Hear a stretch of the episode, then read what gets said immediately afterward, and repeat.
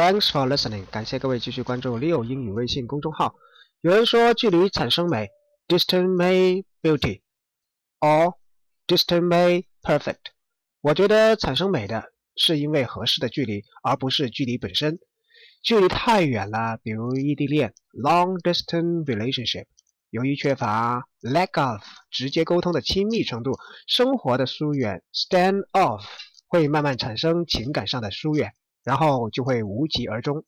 距离太近，缺乏新鲜感和沟通时候的成就感 （sense of achievement）。过分接触相当于情感上不独立，很容易让彼此产生情感倦怠。我不是太看好异地恋和整天都粘在一起的秀恩爱。感情嘛，不是给别人看的，自己舒服了就好。